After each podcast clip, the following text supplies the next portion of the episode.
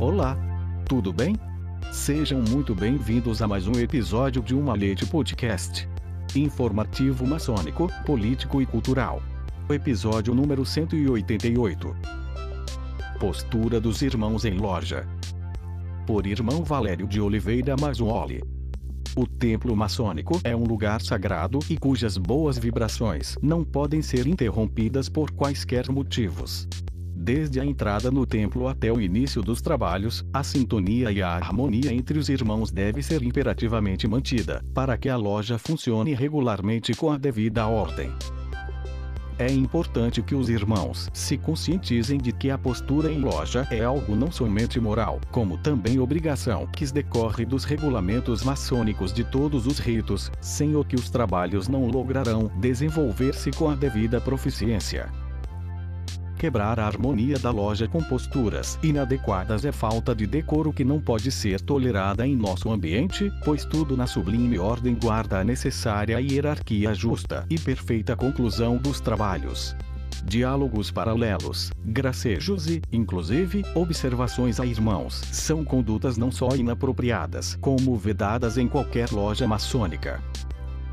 Na abertura ritualística do rito escocês antigo e aceito, há uma advertência feita pelo venerável mestre de que a nenhum irmão é permitido falar ou passar de uma para outra coluna, sem obter permissão, nem ocupar-se de assuntos proibidos pelas nossas leis.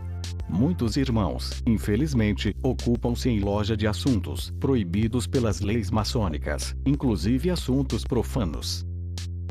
Segundo o ritual do aprendiz maçom do Gwent, cabe aos irmãos primeiro e segundo diáconos fiscalizar o silêncio dentro de loja, não admitindo qualquer conversa paralela entre os irmãos, podendo, para tanto, advertir o irmão que não guarda o devido respeito a essa observação, mostrando ao venerável mestre e aos vigilantes qualquer atitude inconveniente daqueles. Ritual 2017, página 138 portanto, é vedado a qualquer irmão, dentro de loja, turbar a sessão com comentários ou observações de qualquer índole, quando não autorizado para tanto e quando fora do escopo do momento da sessão.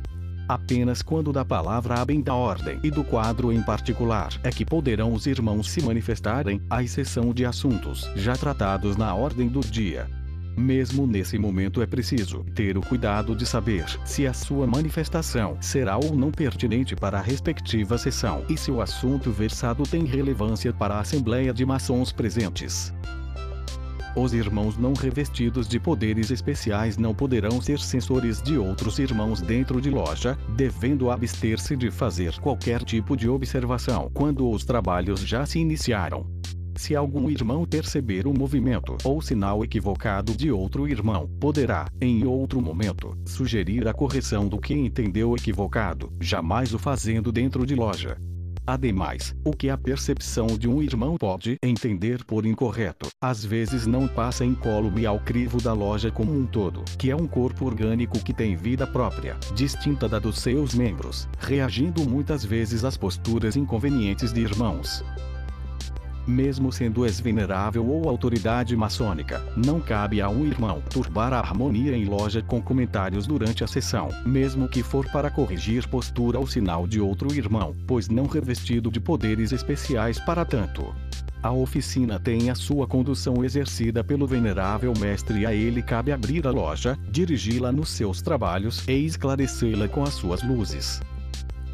Todo obreiro deve ter postura condizente com a sua condição de maçom, tomando assento elegantemente e portando-se com respeito e atenção aos trabalhos praticados na loja. Apenas quando a ritualística for suspensa, será permitido aos irmãos transitarem livremente dentro do templo e falarem vontade.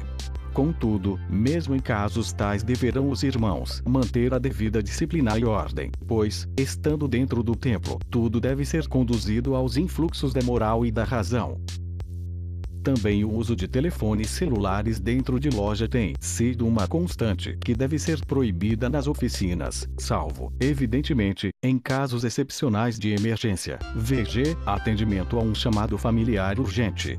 É perceptível que irmãos dos mais variados graus têm se utilizado, inclusive, de redes sociais dentro de loja, o que conota completo desrespeito para com a sessão em andamento, devendo ser imediatamente reprimido pelos irmãos primeiro e segundo diáconos, pois conversas em redes sociais também são conversas paralelas, com o agravante terrível de um dos interlocutores estar fora de loja, no mundo profano.